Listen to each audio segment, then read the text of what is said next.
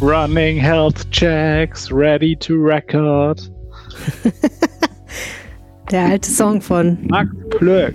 und David Bowie. David Bowie? Oh, dass du mich mit David Bowie vergleichst, werde ich ja rot hier zum Wochenausklang. Naja, ein bisschen schon, oder? Weiß ich nicht. Also so Also- rein von der Melodie, die du gerade erfunden hast, würde ich sagen, Oh, also. klang das schon sehr nach David Bowie. Das ist ja auch schon ein Kompliment. Put your helmet on. Ja, es ist super. Ich mag ja David Bowie. Ich habe ja irgendwann für mich selbst entschieden, ich mache mich jetzt einfach selbst zu einem David Bowie-Fan, weil ich vorher die Faszination nicht verstanden habe. Ah, Und dann habe ich mich da ein bisschen reingehört und dann hat das tatsächlich funktioniert. Das war ein bisschen gruselig. interessant. Ich kenne jemanden, der Ja. hat das mit Oliven so gemacht. Mit Oliven? Ja. Oliven mag ich seit jeher. Das ist vielleicht auch ein etwas merkwürdiger Vergleich. Vielleicht mit Kapern machen. Was magst du an David Bowie? Was mag ich an David Bowie? Ich mag, der hat einfach irgendwie ein abwechslungsreiches Repertoire. Der hat früher, ganz früher hatte der so, hat er so Funk-Stücke gemacht. Kennst du Fame von dem? Das ist Mhm. großartig. Ja, mag ich auch gerne. Muss ich dir gleich mal einen YouTube-Link zu schicken. Ähm, ich finde ja aber, es gibt auch so viele so ähm, äh, sehr, sehr bekannte alte Größen, bei denen ich meine Schwierigkeiten habe. Zum Beispiel Bob Dylan. Man versucht hast ja. Ja, ja, mit Bob Dylan habe ich meine Schwierigkeiten. Mit der Sache ab und nein, Quatsch. Naja, ich weiß nicht. Ich, ich, ich, in der Theorie finde ich Bob Dylan gut, aber in der Praxis kann ich mir Bob Dylan nur ganz schwer anhören. So.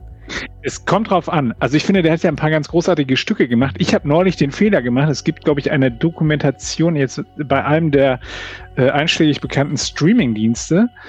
Und da habe ich ihn gesehen und ist, ich, mir war ja klar, dass er eine Diva ist, aber da ist das der junge Bob Dylan. Und meine Güte, ist das ein unangenehmer Kerl. Also wirklich, der, wie, wie man, wie man seine, also so, wie man das so vor sich herträgt, dass man unangenehm ist, das finde ich unangenehm. Also der, der hat er genau bei mir, hat er alle Knöpfe gedrückt und ich mochte das nicht. Und ich mag seine Musik. Ich mag auch dieses leicht schräg singende. Ja, ne, das zum Beispiel mag ich nicht. Kann ja auch, glaube ich, nicht richtig gerade singen. Ja. Interessant. Ja. Aber äh, ja, also du magst deine Stars zugänglich und nett, so wie Howard Carpendale oder Howie. Udo Jürgens. Dann geh doch. Ich sage nur, geht. Nein, ich mag Howard Carpendale, mag ich auch nicht. Und ich habe auch nie versucht, mir den irgendwie Zum zu bringen. Okay, Howard Carpendale ist die Olive, die dir immer noch nicht schmeckt. Ähm, wir müssen kurz mal ein bisschen über Politik reden. Max, äh, worüber reden wir heute? Worüber reden wir heute? Das ist eine gute Frage. Ich habe äh, ein sehr interessantes Gespräch geführt mit ähm, Bodo Löttgen. Da ging es einerseits um Corona und andererseits ging es dabei auch um die Frage, wie geht es weiter mit der NRW-CDU? Mhm. Darüber können wir reden und darüber, wie geht's eigentlich weiter mit den NRW-Grünen. Darüber haben wir nämlich mit den beiden NRW-Grünen-Chefs gesprochen. Sehr gut. Das klingt doch nach einem guten Sehr gut. Programm. Und danach Let's singen wir noch ein paar Bob Dylan-Lieder. Was für eine Drohung. Rheinische Post. Ländersache. Der Podcast aus dem NRW-Landtag. Herzlich willkommen zum Ländersache-Podcast. Mein Name ist Helene Pawlitzki. Ich kümmere mich bei der Rheinischen Post um Podcasts. Und ich bin Max Plück. Hallo, ich bin für Landespolitik zuständig. Aber sowas von. Ja, fangen wir doch mal an mit der CDU. Da äh, ist ja jetzt wahrscheinlich erstmal große Erleichterung angesagt, dass die ganze Nummer mit der Vorsitzendenwahl jetzt mal über die Bühne gegangen ist, oder? Das ist die eine Seite der Medaille. Natürlich sind sie alle froh, dass äh, Armin Laschet äh, das geworden ist. Und ähm, natürlich schwelt im Hintergrund immer noch so ein bisschen die Sorge mit, was könnte passieren, wenn das Märzlager jetzt noch aus, äh, aus dem Off ab und zu schießt. Nur meine Vermutung wäre, dass Herr Merz sich auch ein bisschen mit seinen ja doch etwas äh, komischen äh, Vorstellungen, äh, wie er denn nun mit einem äh, Ministersitz bedacht werden sollte, nachdem er eben gerade die Wahl zum CDU-Bundesvorsitzenden verloren hat, dass er sich dadurch mittelschwer ins Abseits katapultiert hat. Und ja, ich glaube, dass da das also sehr befremdlich angekommen ist, nicht nur bei denjenigen, die Armin Laschet oder Norbert Röttgen gewählt hat, sondern tatsächlich auch im Lager derer, die sich äh, vorher für Friedrich Merz stark gemacht haben. Das ist interessant, dass du das sagst, weil meine Theorie dazu ist ja, dass das ein klassischer März war und dass natürlich eigentlich die Leute, die ihn gut fanden vorher, das auch gut finden müssten, rein theoretisch. Ja, aber das hat ihm ja nichts gebracht. Also ich glaube, selbst, Nö. selbst Hat ihm viel noch nichts gebracht. Im, äh, im Märzlager da ja auch noch äh, ein gewisser Realismus auch vorherrscht, und, äh, sich hinzustellen und äh, zu verlangen, dass die Bundeskanzlerin eben mal kurz auf Wunsch von Friedrich Merz einen Minister in die Wüste schickt und ihn dort in Amt und Würden hebt, und äh, dadurch äh, auf einen Schlag nicht nur die Bundeskanzlerin, sondern auch der neue CDU-Bundesvorsitzende äh, dann so dastehen würde, als lassen, würden sie sich von Friedrich Merz diktieren lassen, wie sie ihre Politik machen äh, lassen sollen. Also das war schon äh, an Naivität nicht zu überbieten. Und insofern äh, glaube ich schon, dass der eine oder andere sich fragt, ist jemand, der sich so wenig im Griff hat, ähm, auch geeignet für die Position, die er eigentlich angestrebt hat oder die Positionen, muss man ja sagen. Und insofern äh, würde ich sagen, das war, äh, also was Besseres hätte Armin Laschet eigentlich nicht passieren können. Also in der NRW-CDU sagst du, hast, hat sich jedenfalls ausgemerzt. Erstmal. Das, das würde ich ganz klar so sagen. Also die, okay. die, äh, der, der spielt jetzt hier erstmal keine tragende Rolle mehr, auch wenn vorher immer noch alle gesagt haben, lieber Friedrich, wir wollen dich ein, binden. Aber er hat ja auch einen, einen äh, strategischen Fehler gemacht, indem er nicht ins Präsidium gegangen ist. Er hätte ja ohne Probleme aus dem CDU-Präsidium heraus weiter äh, spinnen können, weiter seine, seine Ideen vorantreiben können. Das wollte er ja nicht, sondern ist ja diesen etwas, etwas skurrilen Weg äh, gegangen. Und äh, damit würde ich sagen, ist er ein bisschen auf die Nase gefallen. Und das ist jetzt für Armin Laschet eigentlich eine gute und entspannte Situation, um jetzt Bundesvorsitzender der CDU zu sein. Hm. Du hast ja gesprochen mit Bodo Löttgen, dem Fraktionsvorsitzenden der CDU im NRW-Landtag. Was sagt der denn dazu, wie es jetzt weitergeht mit der Partei? Denn äh, das ist ja jetzt erstmal nur ein Schritt und in NRW ähm, stellen sich ja jetzt so ein paar Fragen, nachdem Laschet jetzt hier auf den genau. Sessel gehoben wurde. Die, äh, die tragenden äh, Figuren hier auf dem NRW-Schachbrett, zu denen ich ja Bodo Löttgen als Fraktionschef auch zählen würde, die äh, verweisen jetzt allesamt erstmal auf die nächste wichtige Entscheidung, die ansteht. Und das ist natürlich die Frage, wer für die Union nachher ins Rennen um die Kanzlerschaft gehen wird. Da gibt es ja zwei Namen, die äh, im Raum stehen. Das eine ist Markus Söder, das andere ist Armin Laschet. Markus Söder liegt derzeit in den Umfragen vorne. Das muss aber nichts heißen, denn der Armin Laschet holt ja schon äh, schon ein bisschen auf, muss man sagen. Und ist außerdem dafür bekannt, glaube ich, ne, dass er gegen die Demokos Demoskopie gelegentlich doch mal einen Sieg erringt. Vor allem auf den letzten Metern. Ja, das hat er, hat er schon äh, Hannelore Kraft schmerzlich beigebogen, dass dem so ist. Und dann ist, äh, dann, wenn sich diese Frage geklärt hat, dann entwirrt sich das Knoll für NRW.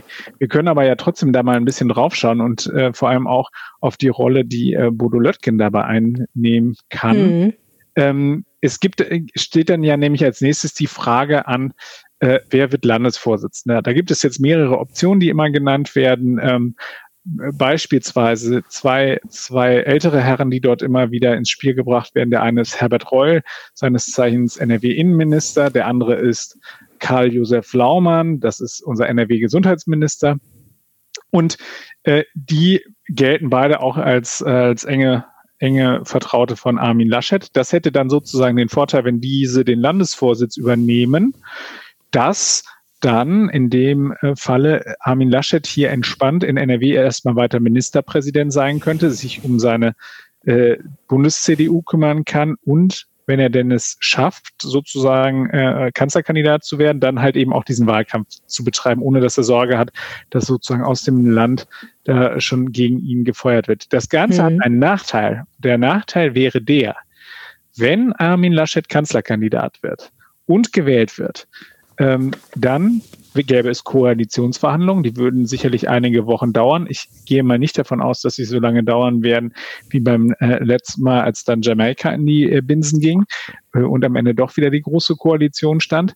Und dann hätte man in dem Moment ein großes Problem, denn in NRW darf der Ministerpräsident nur aus dem Landtag herausgewählt werden. Das heißt, derjenige, der dann die Zeitspanne überbrückt, bis wir einen neuen Landtag wählen, nämlich im Frühjahr 2022, würde dann halt eben für wenige Monate als Ministerpräsident dann in Amt und Würden gehievt werden. So. Und das macht den Kreis derer dann schon wieder etwas kleiner, die da in Frage kämen. Die beiden vorher genannten äh, möglichen Landesvorsitzenden Herbert Reul und Karl-Josef Laumann haben nämlich kein Landtagsmandat. Aha. Okay, aber ähm, also erstmal wäre dann ja die für die CDU ungewohnte und auch äh, nicht, glaube ich, gewünschte Situation, dass der Chef der Partei in NRW nicht der Chef des Landes in NRW wäre, ne? Genau. Das finden die ja wahrscheinlich auch schon mal nicht so gut, wenn es dann so käme. Unterschiedlich. Also es gibt Ah, okay. dann, ist ja, wenn du jetzt halt eben sa- sagst, du, du möchtest sozusagen, also es gibt natürlich auch einen großen Fan, Fankreis von, von Herbert Reul und Karl-Josef Laumann. Die, die hätten damit jetzt, glaube ich, erstmal kein Problem, zumal es man ja dann ja auf eine Landtagswahl zuläuft und sich dann überlegen könnte, ob dann äh, ein, ein äh, Landesvorsitzender möglicherweise dann auch ähm, äh, als Spitzenkandidat antritt, dann mit einem entsprechenden Listenplatz ausgestattet wird oder einem, einem äh, aussichtsreichen Wahlkreis und dann eben überhaupt keine Probleme hätte, Ministerpräsident zu werden. Aber dieses, es geht bei, bei allem geht es um die Frage, wie überbrückt man diese Zeit dazwischen? Und da bleiben nur, nur Namen übrig, und zwar Bodo Löttgen, der auf meine Frage hin, ob er sich das, äh, das Amt des Ministerpräsidenten denn äh, vorstellen könnte, äh, antwortete, äh, was eint ähm, Fraktionsvorsitzende und James Bond, sagt niemals nie. das fand ich schon sehr hübsch. Äh, dann bleib, bliebe noch ähm, der, der äh, Justizminister Biesenbach. Es bliebe äh, äh, Lutz Lienkemper, Finanzminister.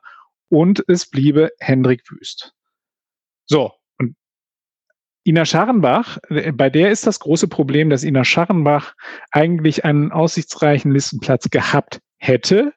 Den musste sie aber abgeben. Dem Vernehmen nach soll es unter anderem daran, darum gegangen sein, also es ging um, um Regionalproports. Das ist ja auch immer noch so ein, so ein Ding, was man halt eben hier im Land im, im Blick haben muss. Es ging aber auch darum, dass sie natürlich mit einem Ministerinnenposten versehen worden ist. Und ähm, genau, und da äh, musste sie sozusagen für eine andere, äh, andere Platz machen. Und wer einmal auf einen Listenplatz verzichtet hat, der ist für die Legislaturperiode raus. Du. So, dann, aber jetzt, jetzt sind wir in der interessanten Position. Also wer macht sozusagen den Interimsministerpräsidenten? Äh? Und dann kommt man nämlich zu einer sehr interessanten Frage. Warum braucht man denn dann sozusagen überhaupt eine Interimslösung, auch mit dem Landesvorsitz, wenn man nämlich jemanden hätte wie Hendrik Wüst? Hendrik Wüst bringt ja zwei Dinge mit in die Waagschale. Einerseits, er ist jung und könnte, das könnte man verkaufen als, wir haben hier den großen Generationenwechsel. Und das zweite ist, er hat ein Landtagsmandat. Das heißt, er könnte dann in dem Moment äh, zum, zum, für diese kurze Periode schon zum Ministerpräsidenten gewählt werden, könnte dann aus dem Amt heraus Wahlkampf machen, also für diese kurze Zeit, die ihm dann noch bliebe, und äh, hätte dann diesen Amtsbonus. Das ist ja der, der, ich weiß jetzt nicht, inwieweit der wirklich für diese kurzen Periode, die er dann hätte, ziehen würde, aber zumindest schädlich wäre das nicht für ihn. So, und dann stellen nun einige auch innerhalb der CDU zu Recht die Frage, ja, Moment, warum brauchen wir denn dann erst Herbert Reul oder Karl-Josef Laumann, die hier, die hier als Landesvorsitzende äh, den Stuhl warm halten? Warum können wir denn dann nicht sofort einfach auf Hendrik Wüst setzen, den direkt zum Landesvorsitzenden machen und der kann dann als, als, ähm, als Spitzenkandidat dann eben auch in die Wahl gehen? Total komische Situation alles, ne? Ich meine, es ist gar nicht so von wegen, äh, wer gefällt uns denn am besten oder so, sondern das ist alles total, muss man alles total durchkalkulieren als CDU. Aber das finde ich ist ja auch das, also ich meine, da, das ist der Punkt, an dem landespolitische Berichterstattung so wahnsinnig viel Spaß macht.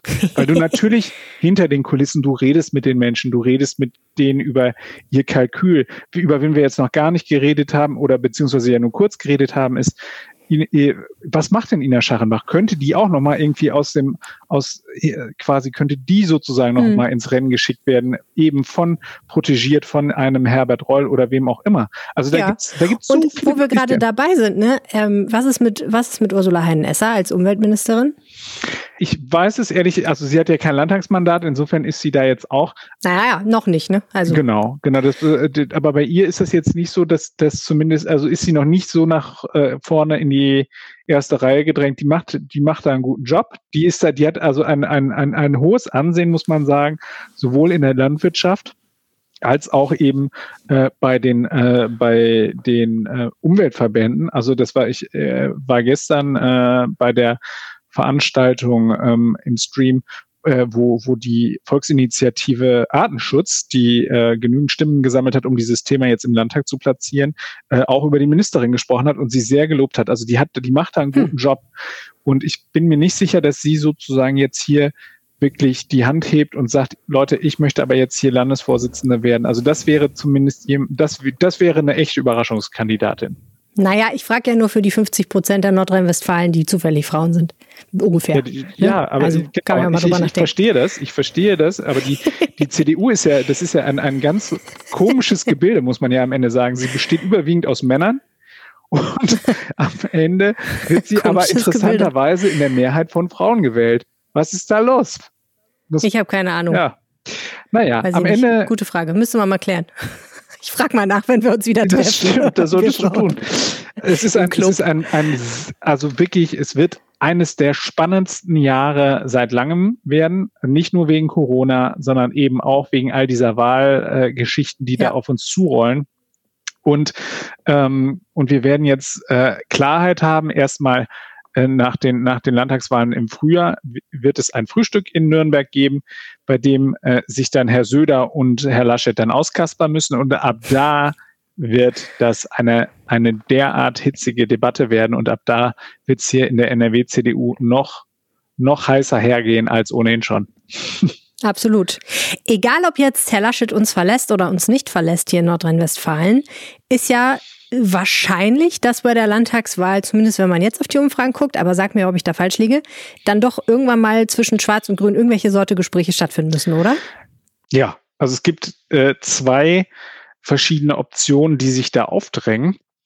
Und zwar ähm, die, die wirklich passabelste Mehrheit hätten sie nach der aktuellen Umfrage von Infratest DIMAP im Auftrag des WDR, der sogenannte NRW-Trend, da hätten sie ähm, zusammen eine passable Mehrheit von 61 Prozent aller Stimmen. Wenn man dann jetzt halt eben guckt, wie dann nachher die Verteilung im, äh, im Landtag wäre, also wenn man die sozusagen rausrechnet, die dann halt eben an der, äh, an der 5%-Hürde scheitern, dann äh, hätten kämen sie sozusagen im Haus selber auf 66 Prozent der Stimmen, also zwei Drittel. Das wäre schon ganz schön heftig. Und ähm, das, das Krasse ist allerdings, dass die, ähm, dass es noch eine zweite Option gibt und das wäre eine sogenannte Ampel, also ein Bündnis aus Grünen, FDP und SPD und die hätten tatsächlich aktuell auch eine Mehrheit im Landtag, die kämen auf 53 Prozent. Die aktuell regierende Koalition aus Schwarz-Gelb würde knapp darunter liegen, 49 Prozent. Das heißt also, das ist noch gar nicht ausgemacht. Weil 49 Prozent muss man natürlich sagen, ist ähm, ist am Ende auch eine Möglichkeit, wo man dann sagen kann, na gut, das ist, das ist wirklich ein knappes Höschen, dass die, wenn die noch mal ein bisschen, äh, wenn die nachher am Ende es noch schaffen, mit, mit bestimmten Themen zu setzen, also die werden vor allem wahrscheinlich im Wahlkampf auf das Thema innere Sicherheit gehen, etc., ähm, dann dann kann das durchaus auch noch dafür reichen, dass sie halt eben ihre Regierungskoalition fortsetzen. Also es ist, es ist so spannend wie selten. Ähm, und ähm, aber tatsächlich haben die Grünen eine realistische Chance, Mitglied der kommenden Regierung zu sein. Mhm. Jetzt sind das natürlich alles Umfragen und es ist noch alles gar nicht ne, vorbei und äh, ist noch lange hin und außerdem kann ja noch in der CDU ganz viel passieren.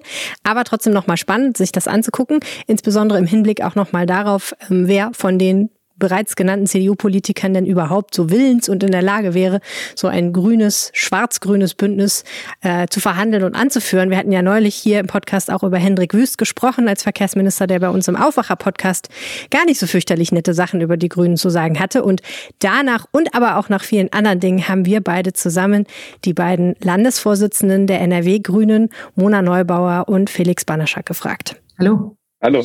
Was macht eigentlich ein Landespolitiker, der nicht im Landtag sitzt, so den ganzen Tag? Im Moment guckt er sehr viel auf Bildschirme, äh, aber das machen die im Landtag vermutlich auch. Ähm, da, wo wir früher äh, mit dem Zug äh, von Termin zu Termin in der äh, spannenden Welt da draußen gereist sind, äh, wechseln wir gerade von Zoom zu GoToMeeting. Ähm, äh, und ab und zu ist Microsoft Teams noch dabei. Ähm, also sehr, sehr viel Kontakt zu ähm, ja all denen, die von der Politik, die untereinander natürlich auch im Landtag gemacht wird, äh, betroffen sind, die sich fragen, wie es mit ihnen weitergeht. ähm, mit Gewerkschaften, mit Verbänden, mit ähm, ähm, Schülerinnen und Schülern gerade äh, auch, ähm, also sozusagen ganz viel, ja Mona, wie nennen wir das, äh, draußen sein, aber äh, im drinnen. Die Unterwegspartei hangelt sich äh, in diesen Zeiten von einem Link äh, äh, zur Telefonkonferenz oder Videokonferenz äh, zum nächsten. Es gibt einen ganz, ganz großen äh, Bedarf, sich mit uns auszutauschen, ob es jetzt äh, die Gastro-Leute sind, ob es die Kulturschaffenden sind. Ähm, also irre Kommunikationsdichte. Wir sind gefragt äh, in einer Öffentlichkeit, die sicherlich außerhalb des Landtags ist, aber ähm, die sehr nah am Lebensalltag äh, der Frauen und Männer, äh, Jugendlichen und ähm, allen in NRW ist. Sie gelten ja als relativ junge äh, Partei. Und Sie laufen jetzt auf zwei wichtige Wahlkämpfe zu ähm, NRW-Sicht, also einmal die Bundestagswahl, einmal die Landtagswahl. Ähm, können die Grünen davon profitieren, dass, dass ihre Anhängerschaft ein bisschen wahrscheinlich online affiner ist? Also dass sie halt weniger Schwierigkeiten haben, im, im Netz zu mobilisieren. Die, wenn ich in Richtung CDU gucke, dann ist ja ab und zu auch mal von Neuland die Rede. Also ich sage mal, für uns kam dieser Prozess des Umschaltens als äh, Organisation, als Partei äh, nicht äh, äh, vom Himmel gefallen, so, sondern wir waren da äh, schon ganz gut auf dem Weg. Also für uns war die Nutzungsmöglichkeit von Webinaren, hieß das damals noch, ähm, vorher schon ein Weg, um zu sagen, wie können wir eigentlich die Beteiligung an innerparteilichem Austausch für die erhöhen, die lange Reisedistanzen haben, zu Sitzungen zu kommen, die Familie und Politik miteinander vereinbaren wollen. Also da sind wir sozusagen äh, schon mit einem guten Grundsockel eingestiegen, um unsere parteiinternen Diskussionen ähm, zu gestalten und ähm, am Ende dadurch auch vielleicht tatsächlich ähm, äh, ganz okay unterwegs in den äh, Medien, in den äh, Diskussionsforen, äh, die es da so gibt. Äh, eben auch, ähm, weil man uns das zutraut, dass wir äh, diese digitalen Medien gut nutzen können, ähm, auch als Ansprechpartnerin, also wenn ich für die Partei sprechen darf, als Ansprechpartnerin, äh, damit dabei zu sein. Ja. Aber ein echter Parteitag macht mehr Bock am Ende des Tages. Voll. Also ich weiß nicht, wie Sie Weihnachten gefeiert haben zum Beispiel. Ach. Ähm, genau, ich, ich höre von vielen, es war halt über eine Zoom, also über eine Videokonferenz. Nicht, dass ähm, äh, äh, Parteitage sind wie Weihnachten. Nein, sie sind wie Weihnachten und Geburtstag auf einem Tag. ähm, nein, es gehört natürlich dazu, äh, dass ähm, das Soziale auch in einer Partei logischerweise eine Rolle spielt. In der Verantwortung, die wir aber haben, ist vollkommen klar, äh, wir halten uns an die äh, notwendigen Kontaktbeschränkungen zum Schutz äh, uns aller. Und deswegen ist ein digitaler Parteitag, äh, Parteitag technisch äh, eine tolle Herausforderung und äh, wird auch gut gestemmt äh, äh, von uns Grünen. Aber ehrlicherweise sehnen wir uns sehr danach, uns auch wieder einfach äh, in der Halle treffen zu können mit all dem, was dann möglich ist. Von Gummibärchen über äh, sozusagen ähm, äh, Verkleidung äh, entsprechend bestimmter regionaler Schwerpunkte aus dem Bereich äh, Köln zum äh, Novemberparteitag. Hoffentlich vegane Gummibärchen. Ähm, Sie sehen sich zurück. Gleichzeitig framen sich die Grünen ja ganz gerne als eine Partei, die mehr als andere über die Zukunft nachdenkt. Das Wort zukunftsgewandt fährt dann immer gerne. Da frage ich mich natürlich, tun das nicht eigentlich alle Parteien? Denn das ist natürlich auch die Natur von Politik, sich weniger jetzt äh, auf die Vergangenheit zu richten, als vielmehr auf die Zukunft. Reicht denn das so als äh, Versprechen und vor allen Dingen auch als Abgrenzungsmerkmal zu anderen? Na, die Frage ist ja, ob man die Zukunft in der Vergangenheit sieht äh, oder äh, sich eine Zukunft vorstellen kann, äh, die besser ist als äh, das, was wir kennen und das, worin wir gerade leben. Ähm, also Zukunft ist ja erstmal ein unbestimmter Ort, ähm, aber diese Zukunft mit einem ähm, Konzept und mit einem Lebenswillen, das äh, naja, den Gedanken der Nachhaltigkeit, also der ökologischen Nachhaltigkeit, aber auch einer gesellschaftlichen Nachhaltigkeit wirklich mit Leben füllt, ähm, ist, glaube ich, etwas, das den Grünen äh, zugetraut wird. Also ähm, die Frage ist ja nicht, äh, gibt es äh, eine Zukunft, sondern wie sieht die aus? Ist es eine lebenswerte Zukunft? Ist es ein lebenswertes Leben äh, für jetzt junge Menschen auf diesem Planeten in 30, 40, 50 Jahren, äh, wenn sie mal alt sind? Äh, oder ist der Planet unbewohnbar geworden? Ähm, gibt es jetzt eine Gestaltung der ganzen Prozesse, die mit dieser Zukunft einhergehen. Also ähm, lassen wir die Globalisierung, die Digitalisierung, lassen wir diese ganzen äh, Prozesse von industriellem Umbau einfach auf uns äh, hineinprasseln oder gestalten wir sie so, dass möglichst viele von diesen Veränderungen profitieren. Und insofern ist Zukunftsgestaltung eigentlich das, wofür wir stehen und nicht äh, die Zukunft einfach äh, kommen zu lassen, dann zu schauen, was passieren kann und möglichst viel von dem zu retten in die Zukunft, äh, was irgendwann mal in der Vergangenheit da war. Ich glaube, wir haben, also viele Menschen ähm, haben in den letzten Monaten noch deutlicher festgestellt, dass ja auch das, woher wir kommen, nicht perfekt ist und dass äh, jetzt auch nach einer solchen Pandemie äh, wir vielleicht nicht nur in eine alte Normalität äh, zurück wollen, sondern eine neue Normalität schaffen können, äh, die vielleicht auch die Fehler, die in der alten Normalität angelegt waren, ein bisschen beseitigt. Lustig wird's ja immer dann, wenn dann, äh, dann doch Konservative und Grüne zusammenarbeiten. Jetzt zum Beispiel in Düsseldorf hat ja sich mittlerweile eine grün-schwarze Koalition im Rathaus gefunden und dann äh, heißt es nicht mehr, wir sind zukunftsgewandt, sondern wir wollen Düsseldorf zukunftsfest machen. Da werden dann die beiden Welten miteinander verheiratet. Die Zukunft ist da, aber das konservative Bewahrende ist auch noch da. Ähm, ganz schön schwierig, oder? Wenn man da versucht, dann ähm, mit die, diese beiden Dinge miteinander zusammenzubringen. Ich glaube, ähm, ich versuche es mal mit einem der ersten Plakatsprüche, den äh, die Grünen hatten. Der lautet, wir haben die Erde von unseren Kindern nur geborgt.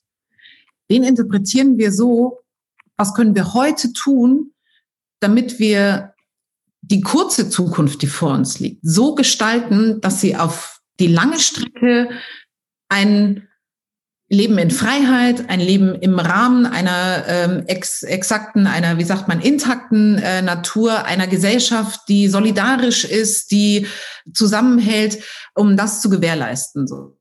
Und deswegen ist es, glaube ich, wenn, wenn Sie sagen, es ist konservativ äh, festzuhalten an den Dingen über das Wort äh, zukunftsfest, ich glaube, ja, wir müssen, müssen die Dinge heute ändern. Wir müssen heute uns trauen, als Politik den Anspruch zu erheben, ähm, gestaltend äh, zu sein. Also wir wollen gestalten, um die Dinge überhaupt äh, zu erhalten, dass wir nicht alles verlieren. Also wer jetzt einfach Digitalisierung laufen lässt, wer nichts gegen die Klimakrise tut, wer nichts dafür tut, dass die Spreizung von Armut und äh, Reichtum in unserer Gesellschaft, die Möglichkeit von jungen Leuten Teilhabe zu erfahren, wer dagegen nichts tut, der hat meiner Ansicht nach in der Politik nichts zu suchen. Und es wäre schön, wenn genau diese Zukunftsfragen, der Wettbewerb um die Beantwortung der Herausforderungen Zukunft innerhalb der demokratischen Parteien ausgetragen würde. Im Moment stellen wir fest, äh, verharren doch äh, viele der anderen Parteien noch in den Denkmustern ähm, einer Zeit, die uns vielleicht dahin geführt haben, äh, dass wir diese Tendenzen mit Umweltverschmutzung, mit Klimaschädigung, mit gesellschaftlicher Spaltung und Ähnlichem haben. Wir haben neulich äh, den Verkehrsminister Hendrik Wüst bei uns im Aufwacher-Podcast in einem Ask Me Anything gehabt. Frag mich alles heißt das Format, haben wir bei Facebook übertragen, war ganz witzig. Wir haben ihn natürlich auch gefragt, wie er denn zu einem schwarz-grünen Bündnis auf Landesebene stehen würde. Und er hat gesagt, er ist eigentlich sehr glücklich mit seinem Koalitionspartner der FDP, denn in der Mobilitätspolitik gäbe es 100 Prozent Übereinstimmung äh, und äh, er sehe eigentlich keinen Grund, sich irgendwas anderes zu wünschen, insbesondere nicht mit den Grünen, die ja eine Verkehrspolitik rein für die Großstadt machen würden. Sie wollen den Menschen die Autos wegnehmen und auf dem Land können sie das aber nicht machen, weil da, wo er wohnt, da ist seit 20 Jahren kein Zug mehr gefahren. Da wollte ich Sie mal fragen, dass ähm, habe ich gedacht, ist natürlich ganz schön mutig für Herrn Wüst, denn es könnte ja durchaus sein, dass er sich tatsächlich als Ministerpräsident von Nordrhein-Westfalen wiederfindet, irgendwann demnächst und dann vielleicht auch in eine Landtagswahl ziehen muss, wo es ja durchaus sein könnte, dass am Ende er, ja, vielleicht vor einem schwarz-grünen Bündnis steht. Da hat er sich natürlich ganz schön weit aus dem Fenster gelehnt. Wie schauen Sie denn auf ein schwarz-grünes Bündnis? Vielleicht auch unter Führung von Herrn Wüst. Nein, wir blicken erstmal auf die Tatsache, dass wir einen Verkehrsminister haben, der mit solchen Äußerungen öffentlich läuft. Also in dem von Ihnen erwähnten ähm, äh, Stück hat Herr Wüst ja auch gesagt, äh, äh, er würde von Bürgerbeteiligung äh, nichts halten. Also, ne, weil Nein, er hat gesagt, er möchte frühere Bürger, Bürgerbeteiligung. Als ja, er hat gesagt, bei Bürgerbeteiligung bringt ihm gar nichts, wenn dann nicht irgendwie ein kluger Ingenieur mit dabei sitzt, der sich so gut auskennt wie seine Leute. Und ganz ehrlich, wer es ernst meint, dass die Verkehrspolitik einen Beitrag dazu leisten muss, Klimaschutz relevant zu werden, der muss im selben Atemzug klar sein, es geht um große Vorhaben dabei. Es geht darum, ähm, die Stärkung von äh, Schienenverkehren. Es geht darum, ähm, das nicht gegen die Menschen zu machen, sondern mit möglichst viel Akzeptanz. Wir haben nicht den Anspruch, alles besser zu wissen als alle Bürgerinnen und Bürger. Wir glauben, dass man zum Beispiel über sowas wie ein Bürgerrat, also ein qualitätsmäßig gesichertes ähm, äh, werben um Beteiligung von Bürgerinnen und Bürgern, damit wir Akzeptanz haben für die großen Veränderungen, die notwendigerweise gemacht werden müssen, wenn wir diese Klimakrise bekämpfen wollen. Äh, wir vertrauen den Bürgerinnen und Bürgern und wir glauben auch, dass die uns da was zu sagen haben und man nicht äh, Professor für äh, Mobilität sein muss, um in der Frage Verkehrswende mitreden zu können. Insofern äh, ist, glaube ich, eine Sache sehr klar geworden äh, durch die Äußerungen von Herrn Wüst. Er steht für äh, eine ähm, Verkehrspolitik, die bedeutet, äh, Rasen muss ein Grundrecht bleiben. Wir sagen, wenn wir durch eine Geschwindigkeitsregulierung tote Menschen äh, bei Autobahnunfällen verringern können, dann ist das unser Ziel. Wir sagen, ähm, eine Alternative zu äh, einer ähm, Automobilität zu schaffen, darüber, dass man sich äh, Autos teilt, darüber, dass man Verkehrsträger gut miteinander vernetzt und ja, endlich auch eine Antwort liefert für die ländlichen Räume, wo im Moment kein öffentlicher Nahverkehr zur Verfügung steht. Äh, das ist unser Angebot. Das ist die klare Alternative zu dem, äh, was Herr Wüst offensichtlich für zukunftsgewandt hält. Ich werbe immer dafür, wir machen erstmal ähm, unser Angebot äh, an die Bürgerinnen und Bürger, werben um Vertrauen und dann gucken wir, was bei der Landtagswahl um 18 Uhr dabei rauskommt und dann sehen wir mal. Hört sich so an, als würde es ja noch ein paar ganz schmackige Auseinandersetzungen geben, wenn der Wahlkampf dann irgendwann losgeht. Naja, also es gibt, äh, es, es offensichtlich äh, gibt es da ähm, ja unterschiedliche Auffassungen, wie man äh, Zukunftsthemen angeht. So.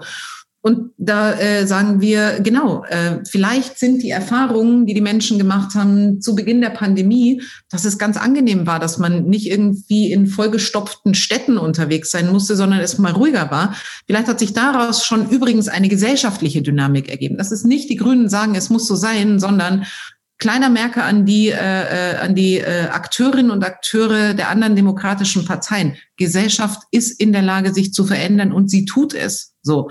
Und äh, Nachhaltigkeit, ein äh, äh sozusagen Nachhaltigkeit ist ein Thema in der Breite der Gesellschaft.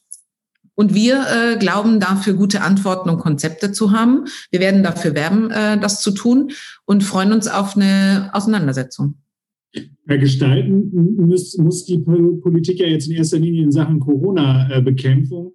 Und äh, da ist es, glaube ich, liegt es so ein bisschen in der Natur der Sache, dass das eine oder andere Thema dann leider etwas in den Hintergrund drückt. Äh, wir können ja mal einen Blick werfen auf das, was, was hier im Land passiert. Also die, äh, die Landesregierung äh, regiert quasi auf dem Verordnungswege hier fleißig durch. Wie würden Sie denn, wenn Sie der Landesregierung mal in der Corona-Pandemiebekämpfung eine Zeugnisnote geben würden, wie würden Sie denn da abschneiden aus Sicht von Felix Banaschak und Mona Neubauer?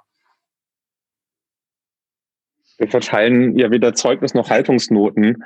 Ähm, äh, aber ich glaube, es ist deutlich geworden, dass sich ähm, an an dem Modus, wie man durch eine solche Pandemie kommt, etwas ändern muss, wenn wir genau auch das Vertrauen in der Bevölkerung oder die Bereitschaft, äh, an diesen Maßnahmen mitzuwirken, äh, erhalten wollen ähm, es ist äh, grundsätzlich, wir haben das immer gesagt, ja nicht alles schlecht gelaufen, ganz im Gegenteil. Ähm, dass wir jetzt nach einem Jahr. Ist. Da würde mich mal interessieren, was aus Ihrer Sicht die Landesregierung gut gemacht hat. Na, ich glaube, das ist, es, ist, es war grundsätzlich gut und deshalb hat es ja auch die Unterstützung äh, der Grünen gefunden, ähm, sehr schnell einen äh, Nachtragshaushalt äh, zu beschließen, äh, der dafür sorgt, dass äh, die wirtschaftlichen äh, Schäden, aber das auch beispielsweise im sozialen Bereich Dinge ausgeglichen werden können, was durch diese Pandemie passiert. Und das ist ja das Ärgerliche, dass dann an vielen Stellen, nicht nur im Land, sondern ja auch im Bund, aus den ursprünglich gut angelegten Ideen in der Praxis nicht das geworden ist, was äh, damit versprochen war. Und genau so etwas führt dann ja dazu, äh, dass man jetzt kein ausschließlich positives äh, Ergebnis äh, formulieren kann. Ähm, äh, grundsätzlich ähm, haben wir in den ersten Monaten der Krise ist in Deutschland und auch in Nordrhein-Westfalen wesentlich besser geschafft, damit umzugehen, als in vielen, vielen anderen auch europäischen äh, Ländern. Umso ärgerlicher ist ja, dass ganz viele Erfolge der ersten Monate so leichtfertig wieder vers verspielt wurden und wir jetzt an dem, an dem Punkt sind, äh, an dem wir sind. Ähm, ich glaube, dass ähm, gerade der Ministerpräsident äh, die Verantwortung hätte, in einen Krisen, auch in einen Krisenkommunikationsmodus zu wechseln, der wegkommt davon, Versprechungen zu machen, die dann am Ende nicht eingehalten werden können, hin zu einer sozusagen Verlässlichkeit darüber, dass es Perspektiven gibt, wenn sich das Virus wie folgt entwickelt, wenn das Infektionsgeschehen sich in eine Richtung A entwickelt, passiert B und so weiter und so weiter. Das wäre eigentlich notwendig und das sehen wir bisher leider nicht. Wie hätten Sie denn die Vergabe der Impftermine koordiniert? Wie hätten die Grünen das gemacht? Ja, hinterher sind wir immer alle schlauer. Ähm, Sie sind ja wahrscheinlich vorher auch schon schlauer gewesen, hoffe ich. Das hätten es anders organisiert. Äh, das würde jetzt äh, voll erfüllen äh, den äh, Besserwisser-Impetus, äh, den man den Grünen so gerne anzieht. Ich will ähm, der Landesregierung zugutehalten, niemand wusste äh, zu Beginn der Pandemie, oh mein Gott, eine Pandemie, was machen wir eigentlich? Sehr schnell ist klar geworden, ein Setzen auf ein Prinzip Vorsorge bringt mehr als ein Setzen auf ein Prinzip Hoffnung.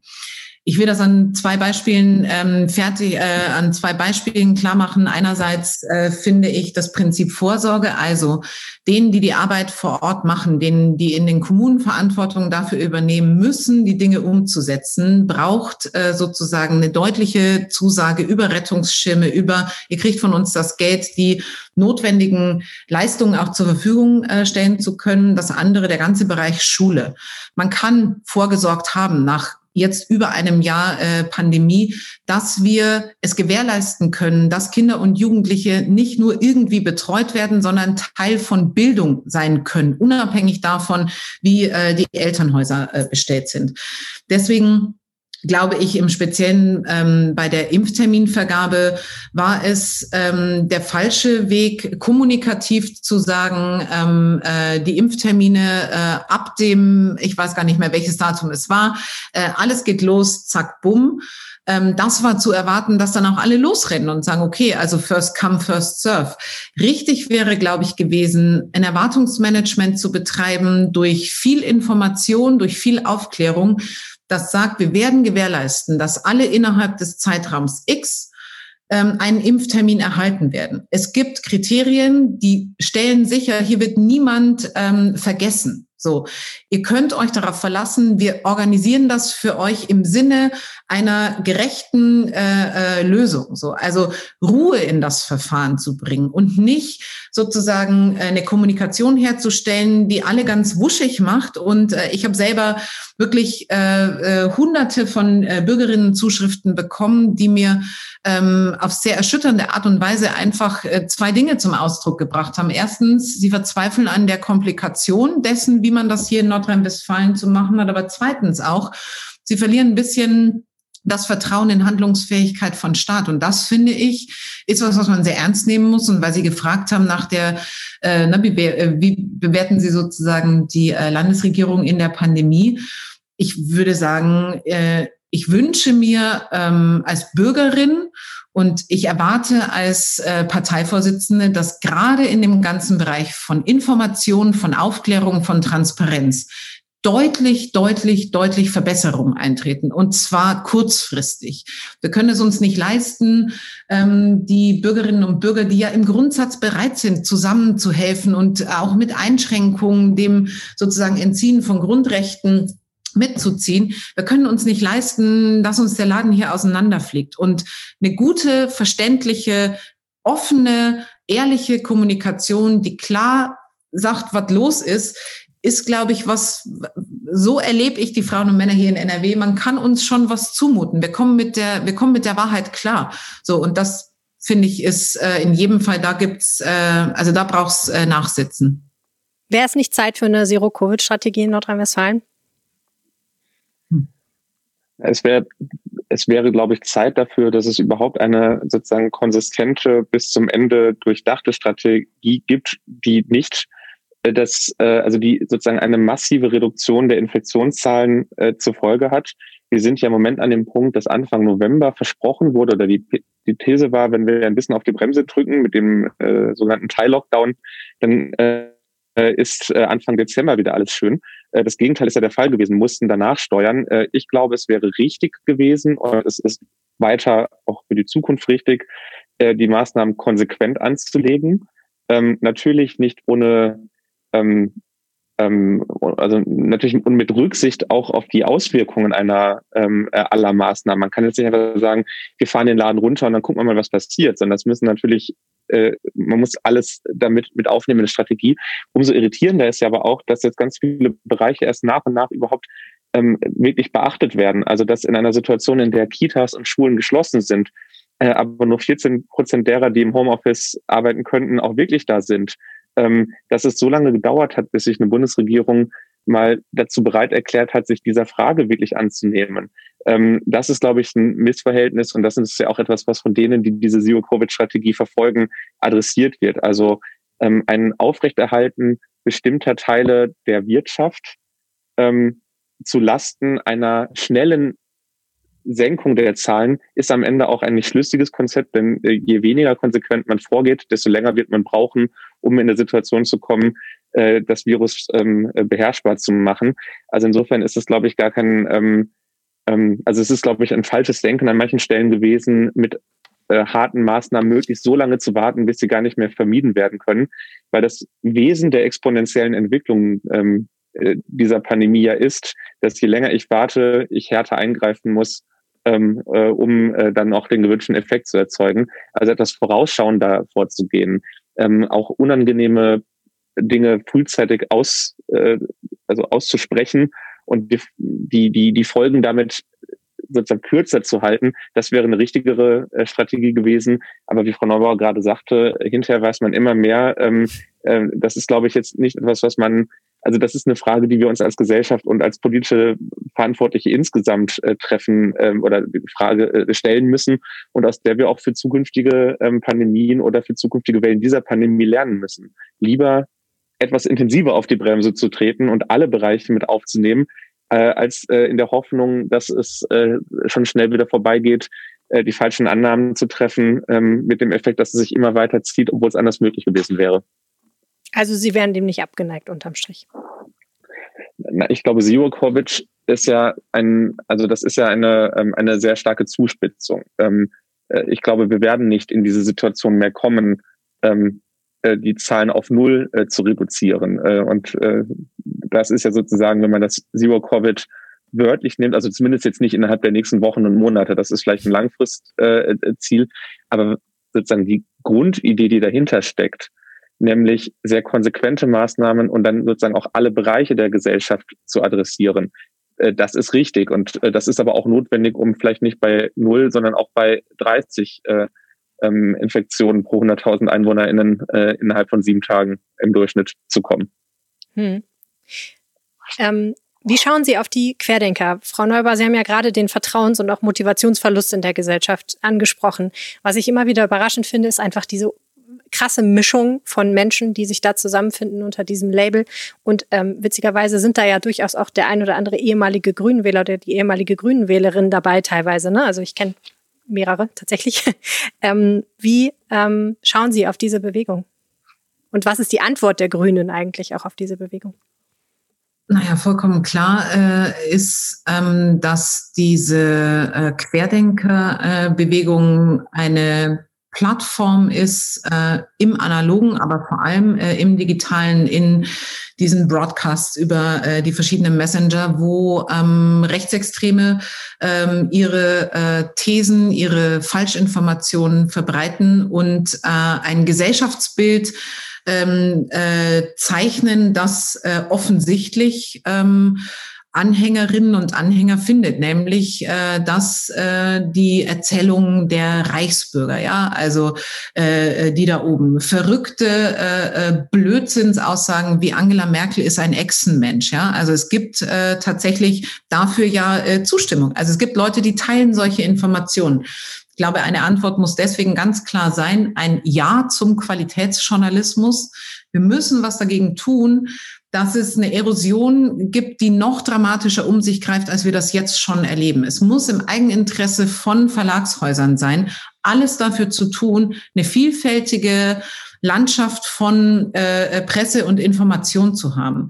Wir müssen uns überlegen, welche Möglichkeiten haben wir eigentlich zum Beispiel innerhalb einer Europäischen Union, öffentliche ähm, Mediatheken oder so äh, zu installieren. Ja, also äh, eine Mediathek, wo alle öffentlich-rechtlichen Europas ihre Angebote zur Verfügung stellen. Daraus, was weiß ich, irgendjemand ähm, ähm, äh, irgendjemand, ein berühmter YouTuber, dessen Namen äh, ich jetzt nicht nenne, weil er mir ehrlich gesagt gerade gar nicht einfällt, äh, Wieso, so, ähm, ne, warum, äh, warum, es ist machbar und vorstellbar, dass der sich aus einer äh, Mediathek, aus Informationen, die qualitätsjournalistisch aufbereitet sind, bedient, um in YouTube wieder ganz andere Leute zu erreichen. Also, ich glaube, die, ähm, äh, die Frage, Fake News zu bekämpfen, ist die, um die es ganz grundsätzlich geht äh, in der Frage, was können wir tun, ähm, Menschen ähm, sozusagen den, äh, den Sammlerinnen und Sammlern von ähm, rechtsstaatsfeindlichen, von äh, liberaler Demokratie feindlichen Anhängertum irgendwie was entgegenzusetzen. Und da, glaube ich, ist ein äh, ganz, ganz äh, wichtiger äh, Hebelpunkt. So. Und am Ende, und ich kann Ihnen sagen aus eigener Erfahrung, leicht ist das nicht. Ich wäre ganz froh, wenn es sowas geben würde wie äh, Plattform oder so, äh, wo man, wenn man selber, ich sag mal jetzt privat in der Situation ist, dass man äh, in seinem äh, Familien- oder Freundeskreis Leute hat, ne, die sagen irgendwie so, ja, aber das ist, äh, das stimmt übrigens gar nicht, weil der äh, Bill Gates, äh, der, ne, so, ich finde, da Angebote zu machen, ähm, hier könnt ihr, ne, also so, so könnt ihr darauf reagieren, so, so könnt ihr damit umgehen, ähm, würde, glaube ich, auch ähm, helfen können. Ja. Herzlichen Dank fürs Gespräch. Danke, Danke Ihnen. Ja, das war das Interview mit Mona Neubauer und Felix Banaschak und das war die Ländersache für diese Woche. Wenn ihr uns was sagen möchtet, geht das unter ländersache.rheinische-post.de und wenn ihr uns unterstützen möchtet, dann tut das gerne mit einem RP Plus Abo unter rp-online.de slash abo-ländersache oder einfach indem ihr diesen Podcast mit euren Freunden und Bekannten teilt, entweder auf Social Media oder persönlich. Und wir sagen Tschüss, vielen Dank fürs Zuhören und bis nächste Woche. Tschüss, bis demnächst. Mehr bei uns im Netz www.rp-online.de